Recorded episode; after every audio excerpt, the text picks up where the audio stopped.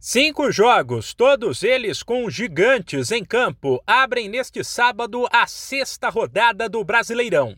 O destaque fica por conta de um clássico nacional cheio de rivalidade, desde aquele lance entre Fábio Costa e Tinga em 2005.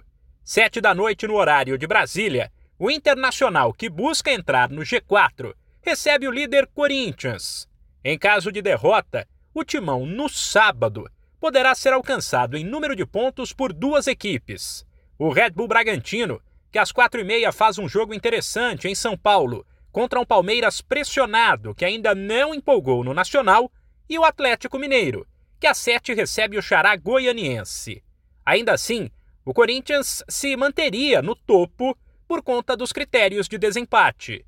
Quatro e meia ainda tem Ceará e Flamengo, duelo que neste momento pode ser considerado um confronto direto contra o rebaixamento, uma vez que o Vozão está no Z4 com três pontos e o Rubro Negro tem cinco. Mesmo número, aliás, do Fluminense, que às nove recebe o Atlético Paranaense.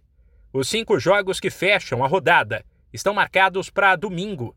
Quatro da tarde, o São Paulo, que está a um ponto do G4, recebe o Cuiabá. Cinco e meia, o Coritiba encara o América. E às seis, o desesperado Fortaleza, lanterna com apenas um ponto, tentará reagir fora de casa contra o Botafogo. Os jogos mais importantes do domingo, porém, serão outros. Também às seis da noite, o Havaí, sensação do brasileiro até agora, recebe o Juventude, que está mal das pernas.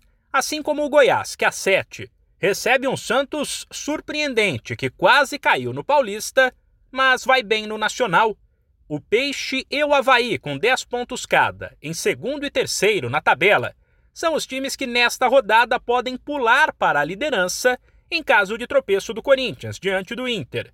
O outro que tem uma chance, mas menor, é o América. De São Paulo, Humberto Ferretti.